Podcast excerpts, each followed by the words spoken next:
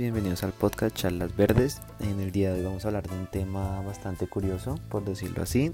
Y pues digamos que muchas veces el tema se trata como si fuera un tema tabú o como si fuera un tema que no fuera a suceder. Pero pues digamos que en realidad sí está pasando, lo estamos viviendo. Digamos no de primera mano, pero sí lo estamos viendo. Y de alguna u otra manera pues tenemos que hablar de él, ¿no? Hablar de él, tratarlo y pensar, porque pues no podemos seguir omitiendo nuestra realidad. Y pues como en el título, pues es el negocio de la enfermedad. Entonces, listo, comencemos.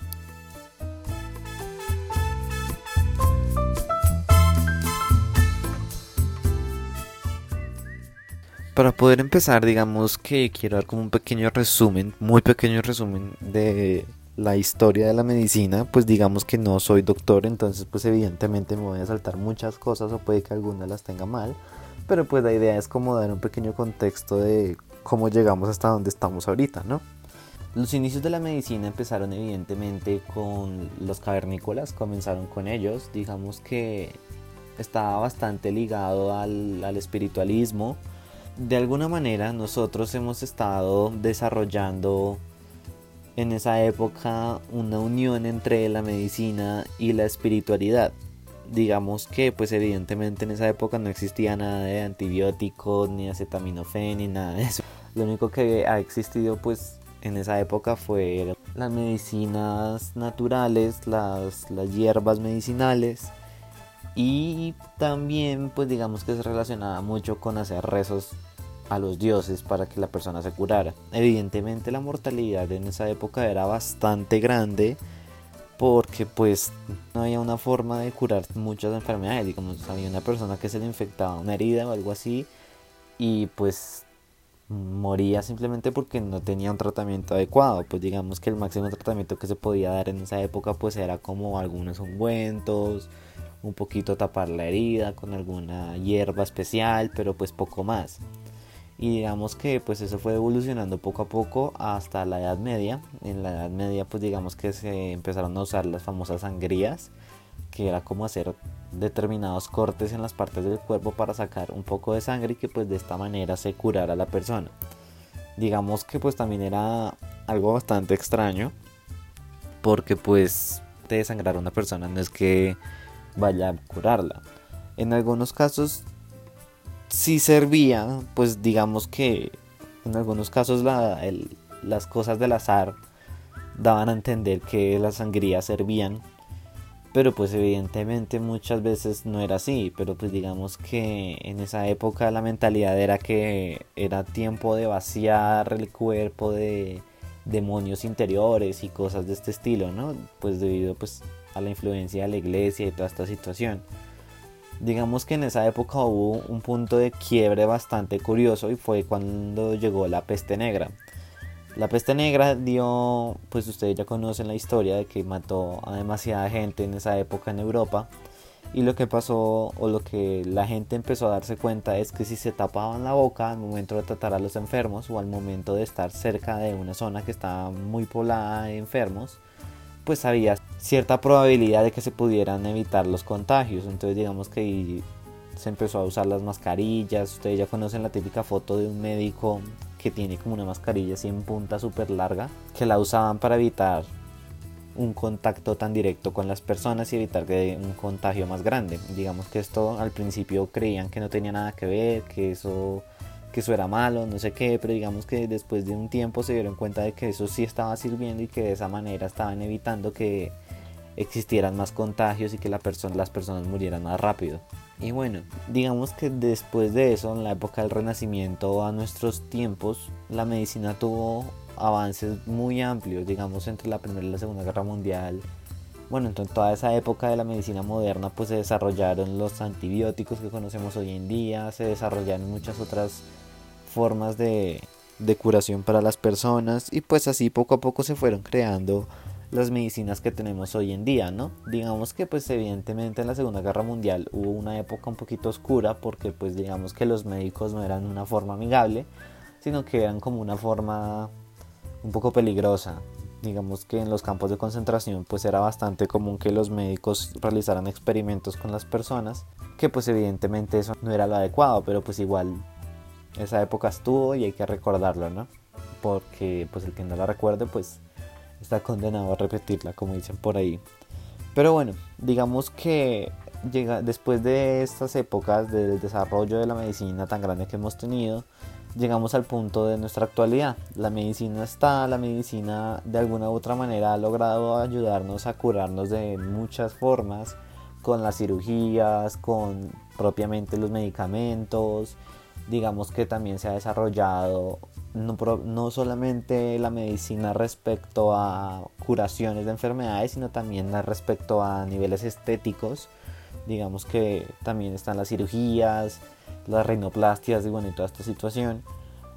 Y pues digamos que de esta manera la medicina se empezó a ligar bastante frente a la cultura que tenemos hoy en día.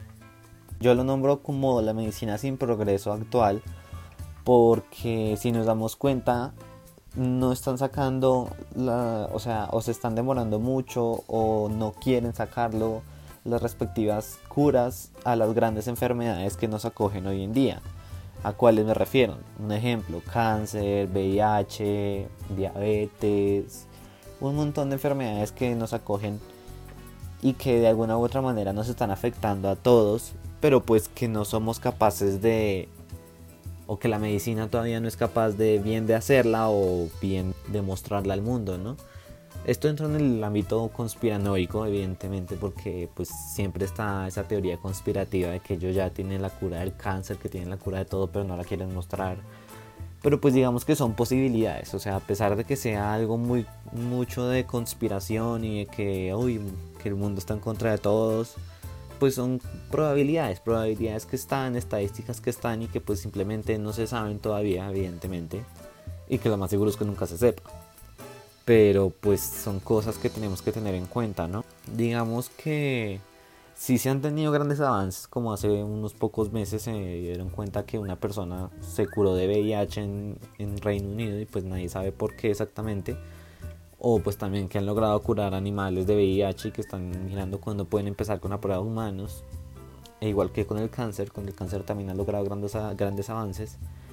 Y pues digamos que una posible cura entre comillas pues va a pasar de aquí a mucho tiempo todavía porque faltan pues muchos procesos para mirar todo lo que pueda tener. Digamos que nuestra medicina actual de alguna manera ha tenido un bombardeo de efectos secundarios que hay que tratar, ¿no? Digamos que está ese círculo vicioso que nosotros simplemente como que ya lo vemos como muy normal, ¿no?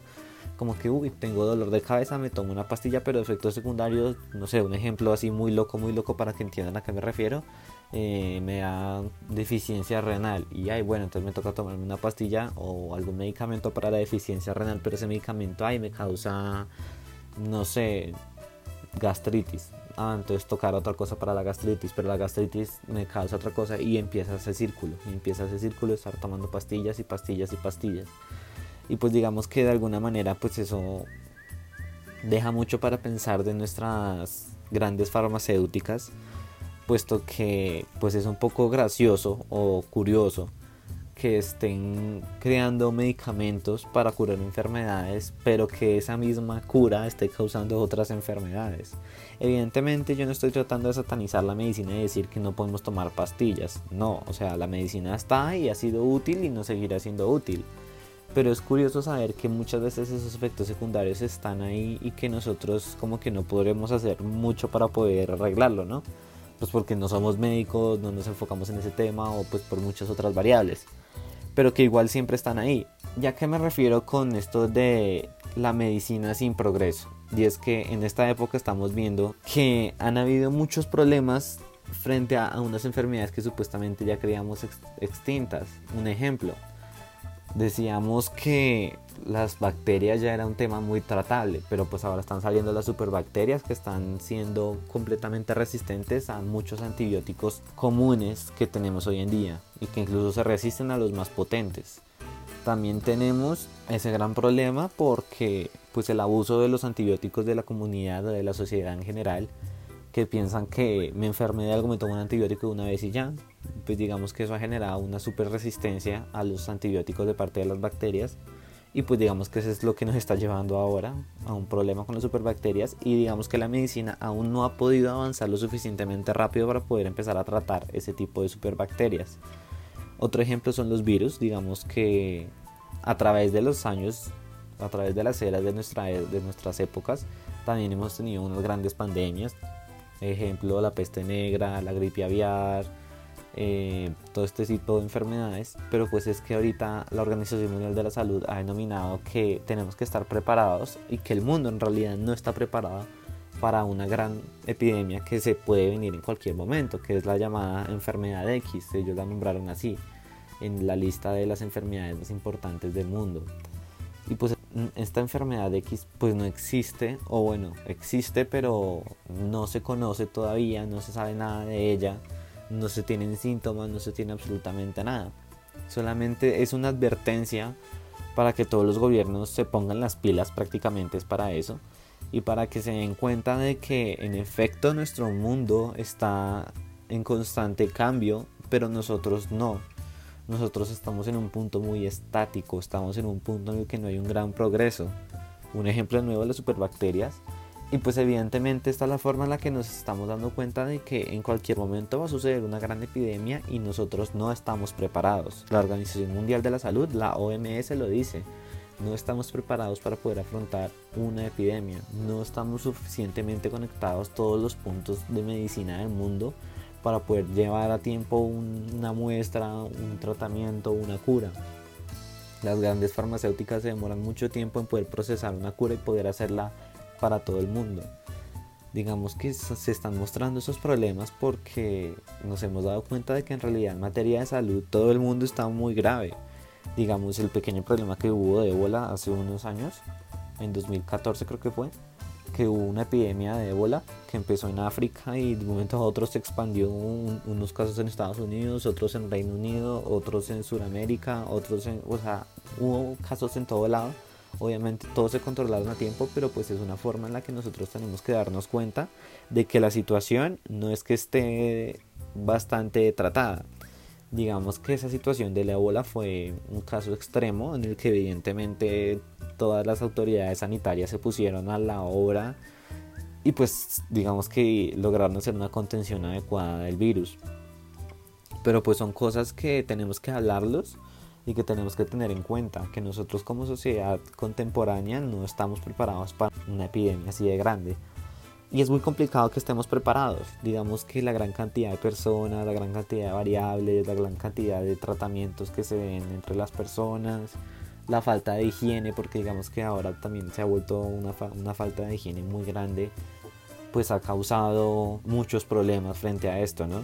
Y pues bueno, digamos que de alguna u otra manera tenemos que darnos cuenta de eso y empezar a, a pensar de cierta manera cómo podremos colaborar o ayudar o apoyar esta situación, ¿no? Porque tenemos que evitar que suceda una pandemia. No creo que a nadie le guste que haya una pandemia y que muera todo el mundo. Pues es un ejemplo exagerado, pero es que puede pasar en cualquier momento. Y bueno, ya comenzando o bueno, hablando del tema todavía, les quería hablar también sobre los virus. Ya otra vez esto es un aspecto conspiranoico. Y es que como ese círculo vicioso que les venía diciendo de la medicina, que estos efectos secundarios que una cosa genera la otra y esa cosa genera la otra y así sigue y sigue y sigue y sigue, pues digamos que en el ámbito conspiranoico también me voy a meter con este tema, pero pues es que hay que hablarlo, o sea, nos hemos dado cuenta que los gobiernos muchas veces no es que siempre busquen el bien para nosotros, pero pues digamos que evidentemente no es para satanizar, o sea, es un tema que toca hablarlo, un tema que compete a todo el mundo y que pues todos deberíamos saber de él, ¿no? Pues es el caso de los virus, de estos virus, los típicos virus que uno busca virus en internet y sale la arañita cabezona, que muchas veces hasta los científicos dicen que es muy curioso este tipo de virus porque es algo demasiado perfecto es algo que, o sea, es demasiado técnico, demasiado, o sea, que pareciera una hora de ingeniería genética. ¿Por qué? Digamos que yo en una clase de, microbiología en la universidad en la que estuve, la profesora nos mostraba las diferentes categorías de virus que habían. Y había una categoría que era bastante curiosa y pues era la categoría en la que se mostraban este tipo de virus, que eran las arañitas con la cabeza. Y ella decía, es que es muy curioso como todos los otros virus son pues normales, digamos que para hacerlo más visual, frente pues evidentemente es un podcast, no puedo mostrar imágenes, pero pues imagínense como, como una célula, es una pepita normal, digamos que tiene sus proteínas alrededor en la membrana pues para poder conectarse con la célula e infectarla. Pero ella decía, pero en el caso de estos virus, de las arañitas con cabeza, era una cosa muy curiosa porque ellos llegaban directamente y digamos que sacaban como un taladro y le abrían la membrana o la pared celular a la bacteria o a la célula del cuerpo y ahí se inyectaban el ARN para que se vea multiplicado dentro de la célula. O sea, era una obra, ella decía, es una cosa impresionante porque es demasiado perfecto, es demasiado técnico, pareciera como si fuera un pozo petrolero, o sea, qué carajos. Un taladro que ya rompe la membrana o rompe la pared celular y ahí sí entra el ARN para que pueda ser multiplicado. O sea, es una cosa que deja mucho para pensar, ¿no? Que muchas personas siguen pensando y dicen como es extraño. Que uno se queda pensando, ¿será que está la posibilidad de que el gobierno o las farmacéuticas o ambos hayan creado virus? Que hayan creado cosas así? No sé, o sea, digamos que desde la perspectiva de cada persona, pues uno dice, pues es que eso ya es un tema de conspiraciones, eso es algo muy raro, eso no puede pasar. Y pues yo estoy de acuerdo, o sea, yo también digo como, pues es que es muy raro. Pero pues digamos que son cosas que hay que tratar, hay cosas que nosotros como personas tenemos que hablar y pues como dejar la idea, porque uno nunca sabe. Evidentemente la idea no es que ahorita todo el mundo diga pues no voy a tomar medicinas, vuelvo a las agüitas aromáticas y cosas así, no, o sea, la medicina y todas estas situaciones están para ayudarnos y siempre nos han ayudado. Que haya ciertos problemas con ciertas medicinas que con sus efectos secundarios y toda la situación, pues está, pero pues tampoco podemos satanizar la medicina y decir que no sirve. Evidentemente la medicina sirve y está ahí para ayudarnos, o sea, no hay nada que hacer.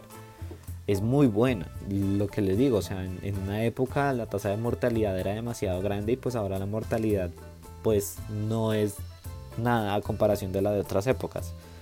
Digamos que la medicina ha estado ahí, ha estado de manera incorrecta, por decirlo así, porque pues evidentemente la medicina no es que esté al servicio de la economía, debería estar al servicio de la salud, no frente al poderío económico, pero pues es lo que tenemos y es lo que nos sirve y pues es lo que tenemos que entender y pues por eso le digo el negocio de la enfermedad prácticamente, porque pues digamos que es curioso muchas personas también dicen que pues es muy poco probable que vaya a salir una cura frente al cáncer. Porque si sale una cura, pues ¿qué van a hacer con todas las quimioterapias? Se les acaba el negocio muchas veces. Por eso pues se podría decir así, se acaba el negocio. Igual que con el VIH, digamos. Si llegan a sacar la cura, bueno, se les acaba todos esos controles de medicamentos que tienen para las personas para que sean indetectables. Son muchas cosas que nosotros que están como jugando ahí en el mundo muchos intereses políticos, económicos, sociales. O sea, hay muchas variables que hay que tener en cuenta en el momento de hablar de estos temas, ¿no? Pero pues yo les quiero hablar desde algo un poquito básico, que se den cuenta que pues hay cosas que están pasando y que pues de alguna u otra manera pues sí pasan y no hay mucho que se pueda hacer. Son desventajas que vienen de nuestro sistema económico, por decirlo así digamos que nos ha traído demasiadas ventajas, pero también como trae ventajas, pues trae algunas desventajas, porque ningún sistema es perfecto. Pero pues ha sido el mejor que ha servido. Bueno, hasta el momento. Pues evidentemente hemos tenido, o bueno, ahorita también metiéndolo frente al problema de la medicina, digamos que el problema medioambiental que tenemos en el mundo, pues es otra de las razones por las que se cree que esa enfermedad X podría llegar en cualquier momento. Y es cierto, o sea, en cualquier momento podría llegar esta enfermedad y acabarnos a todos, porque no estamos preparados. Y una de las principales razones puede ser como nosotros mismos, bueno, prácticamente nosotros mismos siempre, ¿no? Nosotros mismos podemos ser la forma en la que hundimos nuestra sociedad con el calentamiento global, con deforestar los bosques. Todos estos factores de contaminación que estamos haciendo están generando que muchos virus se puedan adaptar y puedan tomar formas un poco más agresivas. Y puede que, como puede que no, ojalá que no más bien, pero puede que haya un virus o una situación completamente aleatoria en el mundo que genere un virus completamente contagioso y letal que se pueda generar y que sea la famosa enfermedad X, que no se sabe, O sea, actualmente no hay mecanismos suficientemente eficaces y veloces para saber, como decía la OMS, para poder identificar, no sé, cambios en, en los comportamientos de animales o, o, una falla en tratamientos de aguas. O sea, hay demasiadas variables que hay que tratar y hay muy pocas formas para poder identificarlas. Y pues digamos que básicamente es eso, es hablar de que esa enfermedad X, de que ese negocio de la, de la enfermedad, de ese negocio de la salud, digamos que muchas veces puede ser el, causante de que vaya a suceder algo muy malo, como puede que no, no se sabe, no se sabe. Todos son estadísticas, todos son probabilidades, no se sabe en realidad. Pero pues son temas que hay que tratar y pues ustedes conocen que yo generalmente les quiero hablar de esos temas, de temas que no se tratan mucho porque se tratan muy conspiranoicos o se tratan pues muy por encima, algo muy de noticias de los primeros cinco minutos y ya se acabó y no se vuelve a tratar. Pero pues las cosas están y tenemos que empezar a hablarlas, ¿no? De alguna u otra manera. Y básicamente es eso lo que, lo que les quería hablar en, en este episodio. Recuerden seguirme en mis redes sociales, en Instagram como arroba verdes, en Facebook como Felipe Puerto mi página y en Twitter como Felipe Puerto 6. Recuerden suscribirse, recuerden darle 5 eh, estrellas si están en Apple Podcast, compartirlo a través de las plataformas donde me estén escuchando, comentar, si pueden comentar, comenten lo que les gusta, lo que no les gusta. Y ya básicamente es eso, recuerden suscribirse, otra vez les digo, porque si se suscriben les van a llegar las notificaciones de cada vez que saco un nuevo episodio y pues así estar más conectados o también me pueden hablar por mis redes sociales. Y ya, eso básicamente es todo lo que les quiero decir por el día de hoy. Entonces nos vemos en otro episodio. Chao.